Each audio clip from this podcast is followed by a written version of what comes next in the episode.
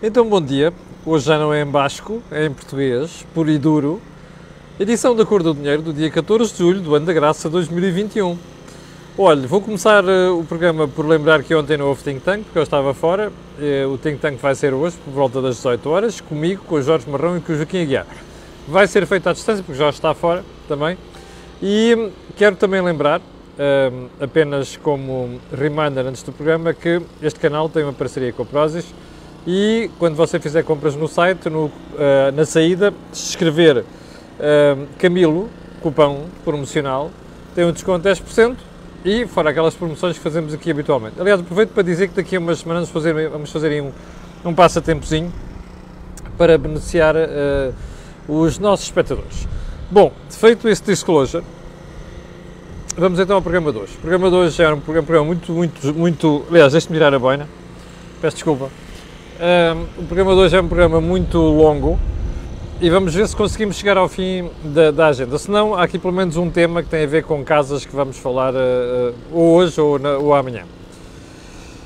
Então, por onde é que vamos começar? Vamos começar pela, pela pandemia, pela Covid-19. Você recorda-se que nas últimas semanas, e eu quando falo do tema, tenho insistido aqui num fracasso, que é um fracasso mesmo, das autoridades de saúde, um, a fazerem duas coisas essenciais para nós podermos, não é para nós evitarmos correr atrás do prejuízo.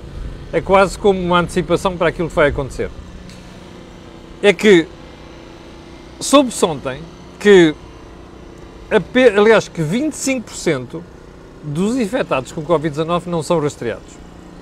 E soube-se também que uma porcentagem elevadíssima das pessoas que contacta com alguém que teve ou que está, deu positivo também não é rastreado.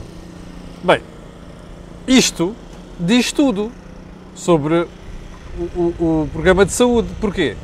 Porque o grande problema aqui é sempre a testagem e o rastreamento, que foi exatamente aquilo que falhou nos últimos meses. E repare, esta conversa do vamos testar e vamos rastrear vem do ano passado, não é? Da primeira vaga da pandemia. Nós já vamos na quarta. Portanto, isto continua a falhar. Diz bem da capacidade fantástica que o Ministério da Saúde e a Direção-Geral de Saúde têm de olhar para este problema. Bom, a isto junta-se outra, outra coisa, que é, eu não sei se por acaso teve a oportunidade de viajar nas últimas semanas. Eu, ao fim de quase um ano e meio, voltei a, a viajar na semana passada a Barcelona e esta semana a Bilbao e gostava de relatar a minha experiência pessoal. Você vai a um site preencher um documento da Direção-Geral de Saúde. Até consegui que a porcaria do software aceite esse documento é, uma, é o cabo dos trabalhos. Primeiro ponto. Segundo ponto, você preenche os dados das autoridades de saúde espanholas. Funciona tudo. São rigorosos, chatos até nos detalhes que pedem, mas funciona. Você chega lá, não sai do aeroporto sem pegar no seu QR Code sujeitar aquelas máquinas de leitura e depois as autoridades de lá ficarem a saber se você pode entrar ou não. Aliás, é uma coisa parecida com isto que aqui está, percebe? Está aqui um QR Codezinho, você não entra em Espanha sem ter esta marmelada toda em ordem.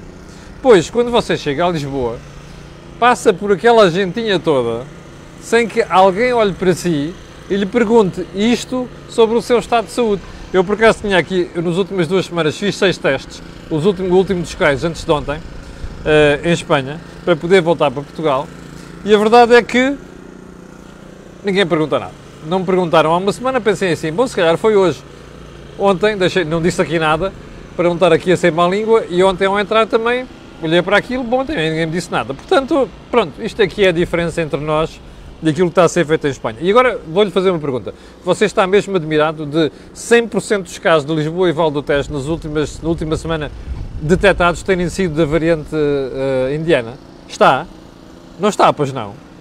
Ah, mas se calhar você se falar ali com a Ministra da Saúde e com a avózinha, um, ehm, vão continuar a dizer que é uma surpresa ou que está a acontecer e diabo 4. Tal como foi uma surpresa da variante inglesa em janeiro. Enfim. Bom, um, ehm, ponto seguinte. O Estado, soubemos ontem, pela boca do Sr. Ministro da Economia, vai garantir 25% dos, hum, dos créditos em moratório. Bom, então vamos lá ver se a gente percebe isto. Segundo ouvimos da boca de Pedro Cisa Vieira.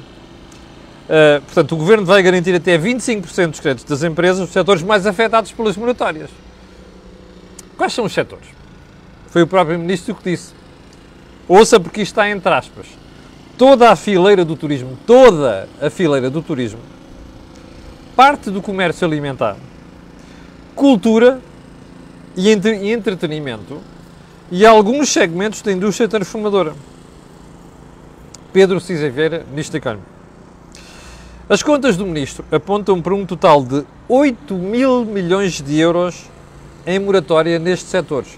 Ouviu bem? 8 mil milhões de euros que não estão a ser pagos aos bancos.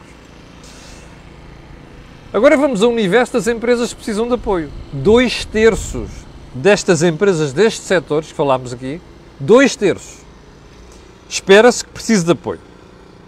E o Ministro disse ainda que a conta dele aponta para garantias do Estado no valor de mais ou menos 1.300 milhões de euros. Está, está sentado? 1.300 milhões de euros. Sabe para que, é que, para que é que servem 1.300 milhões de euros? Bom, então agora vamos lá começar a conversar sobre isto. Interrogações à volta desta matéria. Quem é que vai dizer quais são as empresas em dificuldades? Vai ser o Estado, um organismo do Estado, um organismo que funciona na orla do Estado? Pergunta. Vai ser eh, a banca? Nós não sabemos. Quais são os critérios para declarar que as empresas estão em dificuldades? Também não sabemos. Mas há uma coisa que sabemos já: são garantias públicas. Sabe o que é quer dizer garantias públicas? Quer dizer que o Estado vai lá e diz assim: meu senhor, está aqui a garantia passada por mim, Estado português. Quer dizer que se estes senhores não pagarem, quem paga somos nós, o Estado português. O Estado português é um eufemismo, ou se quiser, não é um, não é um eufemismo. Uh, uh, o Estado português é você, sou eu e somos todos nós que pagamos impostos.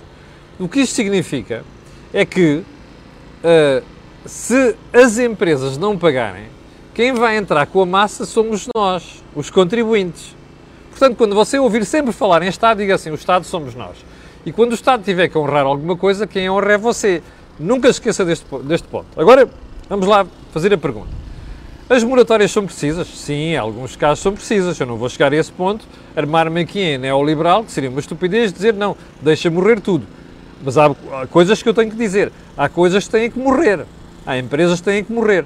E eu não sei se neste processo não se vai tentar salvar empresas que não se devia salvar, número um, empresas de amigos, número dois, e empresas que no fim daquele processo todo, e apesar do, do esforço todo, vão morrer e que depois o contribuinte vai ter que entrar com o dinheiro. Não sei. Razão pela qual estou a colocar aqui estas questões todas e a razão pela qual você, como cidadão, também devia colocar. Sabe porquê? Porque é assim, se o Estado tiver que pagar aquilo, nós é que vamos pagar impostos para cobrir a dívida que o Estado vai ter que emitir para colocar aquela massa lá. Percebe? Portanto, o que eu peço a quem está a ver, do ponto de vista cívico, aos comentadeiros, sobretudo aqueles que fazem os fretes todos, fretes todos ao governo, é que tenham um bocadinho de decência na cara, não é um bocadinho de decência, um bocado de vergonha na cara, para acompanharem este processo como deve ser e para nós não ficarmos mais uma vez com a sensação que, havendo problemas, é o contribuinte que vai pagar esta marmelada. Ok? Bom, ponto seguinte. Hum, vamos deixar já o período de ordem do dia. Eu tinha aqui mais um ponto, mas não vou referir. E vamos saltar para um dos principais assuntos do comentário de hoje. Eu li alguns, mal cheguei a Portugal ontem, que o senhor Presidente da República, Marcelo Belo Souza, uh, diz entender a preocupação do Governo com o gestor Vítor Fernandes. Eu fiquei estupefacto, porque pensei assim, bom, querem ver que há um facto novo, que entretanto, entre aquilo que eu disse ontem de manhã, em comentário à suspensão da nomeação de Vítor Fernandes, e quando eu cheguei a Lisboa, uh, já houve novas declarações por parte do governo. E fui à procura e não encontrei. Portanto, cheguei à conclusão que o nosso querido Presidente da República se refere à decisão do governo de suspender a nomeação de Vítor Fernandes. Não é abortar, é suspender. Você, se tiver dúvidas sobre isso, vá ao meu comentário de ontem. Bom, ao Sr. Presidente da República, não é preocupação do Governo porra nenhuma, percebeu? O Governo não está nada preocupado. O Governo está aí a fazer um compasso de espera para renomear Vítor Fernandes. Percebeu? Não há aqui preocupação nenhuma. O Governo não está nada preocupado. Ó oh, Sr. Presidente da República, o senhor sabe isto. Mas porquê é que faz estas figuras? Não é? Compreende a preocupação do Governo? Não há preocupação. Ah, deixa lá passar uns dias, que é para ver se isto sai do radar. Há de aparecer outra manchete qualquer a preocupar televisões, jornais e o diabo 4 e comentadeiros. E nessa altura a gente deixa passar o gajo. É isto que existe, não há aqui preocupação nenhuma. E pá, mas que raio! O Presidente da República não acerta uma, não é porque não seja inteligente, é porque não os tem no sítio. Percebe? Que é para dizer as coisas que devem ser ditas, nomeadamente dizer assim: meus senhores, eu acho muito bem que o Governo suspenda e até devia ir mais longe, dizer acho que com estas condições o Governo não pode nomear aquela pessoa, que é o facto de ele estar a ser investigado pelo Ministério Público. Está a ver? Bom, olha, mas foi você que votou nele, não fui eu. Bem, então agora vamos lá ao segundo tema mais importante. O terceiro é a história das casas, tem a ver com a doutora Paula Marques, a vereadora da Habitação da Câmara Municipal de Lisboa, mas como ela é um bocado tontinha, eu vou deixar o assunto para o fim e se não tiver tempo para comentar, hoje comentarei amanhã. Mas fica já a saber, eu, para mim ela é um bocado tontinha, mas pronto. Como é que se geria o tempo, o país, no tempo do Grupo Espírito Santo e do Banco Espírito Santo? Quando, aquilo, quando, quando o dono disto tudo mandava nisto tudo. Ontem, no tribunal, tivemos um cheirinho. Algumas destas coisas já são conhecidas. Nós, jornalistas, já divulgámos isto, nós já analisámos isto ad nauseam. Mas, de vez em quando, é bom ouvir isto dito num tribunal. O que é que foi dito no tribunal ontem? Pelo doutor Henrique Granadeiro, que é uma pessoa que eu conheço há muitos anos, que era uma pessoa porque eu tinha muita estima, até como gestor, até o dia em que descobri uma série de coisas. E nessa altura perdi-lhe o respeito como gestor, embora o respeito como pessoa. Então, ontem no tribunal, ouvimos o Dr. Henrique Nadeiro dizer que recebeu, uh, por parte do Espírito Santo Enterprises, como sabe, era ali um fundo do, do Grupo Espírito Santo, recebeu a módica quantia de 8 milhões de euros um, com base na confiança. A ideia era recebeu 9,8 milhões de francos suíços, corresponde a 8 milhões de euros, que o Grupo Espírito Santo pagou a Henrique Grandadeiro para investir num projeto agrícola com campo de golfe e hotel, que é herdado do rico homem, assim é que se chama, ali ao pé de Évora. O que eu achei fantástico foi que o Dr. Henrique Grandadeiro reconheceu em tribunal que esses 8 milhões de euros foram entregues com base na confiança. Percebe? Ou seja, sem documento nenhum escrito, o documento depois terá sido feito uns meses mais tarde. Bom, depois de questionado durante o processo, o Dr. Granadeiro disse: Bom, não, realmente os contactos fazem-se com base na confiança. Eu também acho. Agora, repare, eu, eu, posso fazer um acordo com alguém, até consigo estar desse lado, dizer assim: Olha, pá, vendo lá essa brincadeira, é pá, não, não precisas de assinar nada agora, a gente assina mais tarde, mas está aqui o dinheirinho. Quer dizer, isto é uma coisa. Quando envolve grupos com a dimensão Grupo Espírito Santo, por trás de um Banco Espírito Santo, isto não pode acontecer, percebe? Isto era a forma absolutamente espantosa como se faziam negócios em Portugal. Isto faz-me lembrar acordos que alguns criadores do banco fizeram pessoalmente com o Dr. Ricardo Salgado ou com pessoas da administração e que me dizem hoje em dia assim: é pá, não, porque aquilo eu acordei verbalmente com o Ricardo Salgado. Ouviu? Acordei verbalmente com o Ricardo Salgado. Quer dizer, eu gosto muito da confiança. Eu gosto muito do. Epá, caramba, tu depois honras esta brincadeira de pessoas de palavra. Mas eu gosto muito de saber que instituições deste calibre, não é? São geridas com papel e com assinaturas. Porque senão é um diz que disse e um diz que fez. Mas isto que você tem aqui era a forma como Portugal era gerido há escassos anos. Está a ver porque é que o Banco Espírito Santo foi ao charco. Bom, e já percebeu porque é que há aí tanta gente a safar-se das coisas? É por causa de coisas como, como esta. Mas enfim, vamos aguardar porque eu acho que o Tribunal vai ter que tomar decisão em relação a variadíssimas dessas operações e pessoas envolvidas nestas coisas. Bom, segundo ponto. não sei se reparou também ontem, mas o doutor Armando Vara, que está detido, que está preso, uh, foi condenado a mais dois anos de prisão. Você dirá, ah, está bem, mas isto não é relevante. É relevante, é. Sabe porquê que é relevante? Porque este processo em que o doutor Armando Vara foi condenado é um processo que deriva do processo marquês. Portanto, tira-se ali umas certidões, vai-se julgando. Aliás, eu até acho que o Ministério Público fez bem aqui, em vez de misturar tudo, acabou por separar alguns desses processos. E num desses processos, o doutor Armando Vara foi condenado e vai passar, se não, depois, obviamente, se o recurso não for uh, interposto, mais dois anos na prisão. Bem, a razão por trás disto é que o Tribunal considerou que o Dr. Armando Vara fez circular 1,6 milhões de euros por offshore, por várias offshore. E repare, isto, isto quer dizer que Armando Vara obteve esse dinheiro de forma ilícita, porque normalmente a malta diz assim, ah, é offshores? Não, aquele dinheiro não, for, não tem boa origem. Não, nem quer dizer isso. O Tribunal diz que até acredita que esse dinheiro foi obtido de forma lícita, de rendimentos do trabalho, por exemplo. E eu, eu pessoalmente até acredito nisso, portanto não, não é isto que está em causa. O que está aqui em causa é que o Tribunal determinou que o Dr. Armando Vara, para não pagar impostos, andou a fazer circular este dinheiro pelos offshores. Bom, eu não gosto de comentar nada até os tribunais decidirem. E aqui está decidido. E há, uma, há um voto que eu quero fazer aqui. Gostava mesmo que o Ministério Público e as autoridades portuguesas andassem atrás de outros casos em que situações destas existem em barda em Portugal. E que não é apenas nas figuras conhecidas do regime como Armando Vara.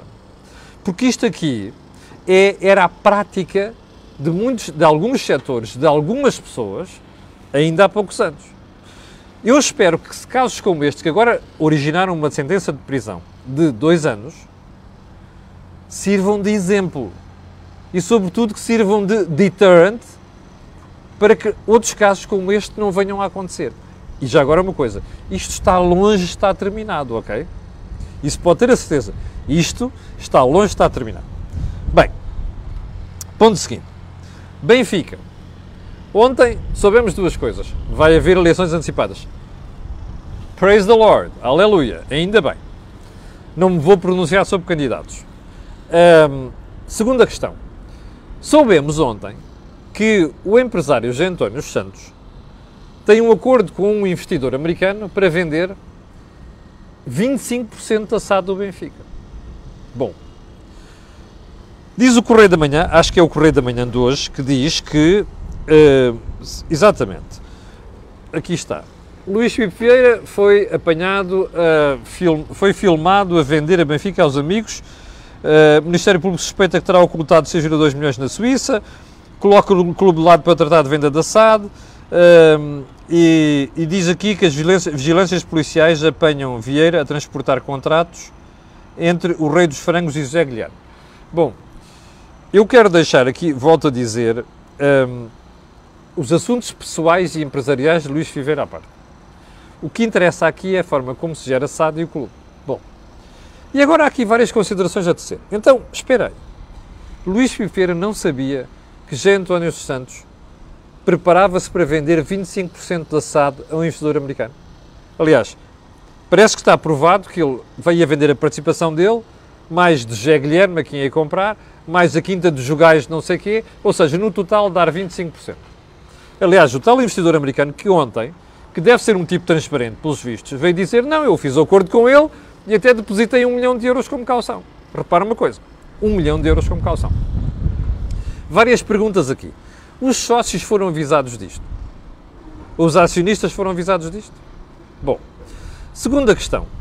Luís Filipe Vieira, como Presidente da SAD, não devia ter dado conhecimento disto à CMVM e aos próprios sócios de, e, e acionistas da SAD?